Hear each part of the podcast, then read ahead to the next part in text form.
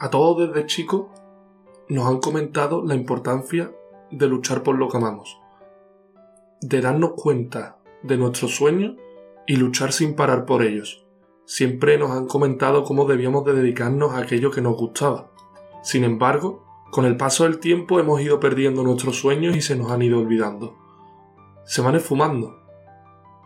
No sé si será el sistema educativo el que va esfumando estos sueños o si serán las noticias negativas que cada día nos comentan cómo la situación económica está peor, las complicaciones para emprender, cómo los negocios cierran, cómo la economía cada día está más complicada, o si serán los propios años, ese paso de los años y esas tortas que recibimos con el paso de los años, el que hace que estos sueños se nos vayan olvidando de la mente.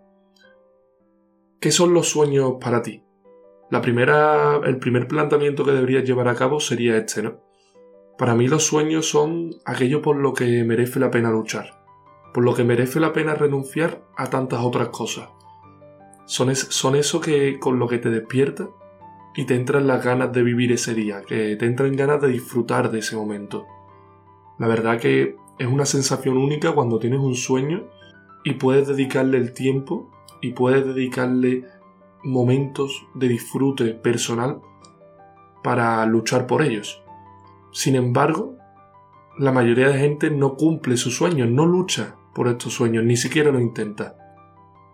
¿Por qué normalmente no luchamos por nuestros sueños? Pues seguramente sea por miedo. Unos miedos que todos tenemos y que es totalmente natural tener un miedo. Muchos tenemos miedo al éxito, miedo al fracaso, miedo al que dirán. Hay innumerables miedos. Lo importante es saber que estos miedos solo residen en nuestra mente, no son un miedo real como la posibilidad de tener un accidente porque vamos a más de la velocidad permitida. Eso sería un miedo y una posibilidad real de una acción negativa. Estos miedos solo viven en nuestra mente, son miedos que nos paralizan, que nos limitan. Por eso debemos enfocarlo y lucharlo de manera correcta. Estos miedos salen porque es natural, como he comentado antes, es un acto natural. Lo que podemos pensar para engrandecer nuestras miras y apartar nuestros miedos es que siempre que tengamos un proyecto personal o un sueño, siempre va a ir acompañado de un miedo o de innumerables miedos. Cuanto mayor sea el miedo, mayor es el sueño y mayor será la recompensa. Hay que tener claro también que tu miedo no define quién eres. Lo que define quién eres es qué haces con tus miedos. Es muy diferente si tú tienes miedo, por ejemplo, al que dirán respecto a una acción que quieres tomar en el futuro. Es muy diferente si por ese miedo al que dirán o al que pensará la gente de ti, te quedas en casa, tirado en el sofá, desperdiciando el tiempo, sin la valentía de tomar acción, o si en cambio eliges otra posibilidad, que es la posibilidad de con ese miedo construir tu sueño, construir tu proyecto, Da igual el que piense la gente, da igual el miedo posible que tengas al fracaso, siempre vas a tener miedo al fracaso, incluso, como antes he comentado, muchos tenemos miedo al propio éxito, lo que el propio éxito puede traer.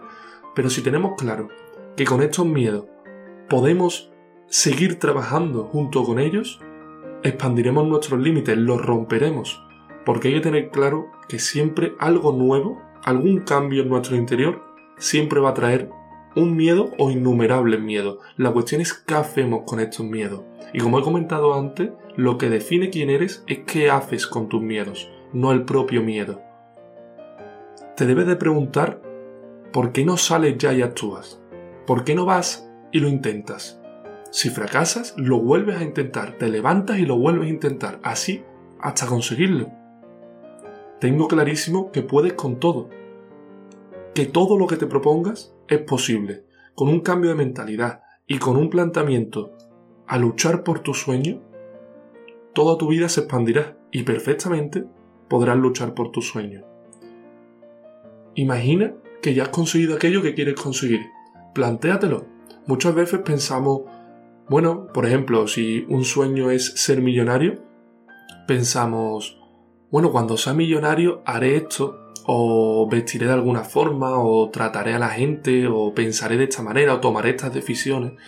¿Por qué no empezamos a actuar como, por ejemplo, como si fuéramos millonarios? Intentamos empezar a, pensar, a planificar, a actuar, a conocer a gente como si, como si fuéramos millonarios.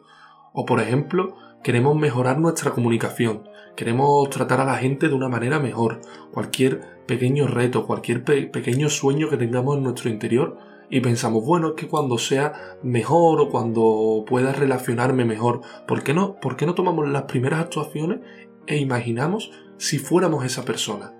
Nos vamos a aquella chica guapa que nos gusta y le hablamos con esa confianza y esa sinceridad que realmente nos imaginamos que podríamos tener en un futuro. Así, con cualquier sueño, con cualquier reto, cualquier pequeña acción es determinante para nuestro futuro.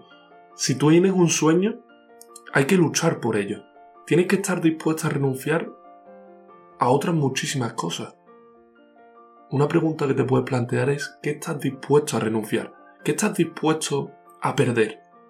¿Realmente tu sueño limita tus actuaciones o tu sueño engrandece quién eres? ¿Realmente estarías dispuesto a perder tiempo con tus amigos, a, a dejar de lado a gente que te influye mal, a centrarte en tu soledad y trabajar con ella, no tener miedo a la soledad? ¿Realmente estás dispuesto a horas de trabajo, de esfuerzo, de lucha, de compromiso?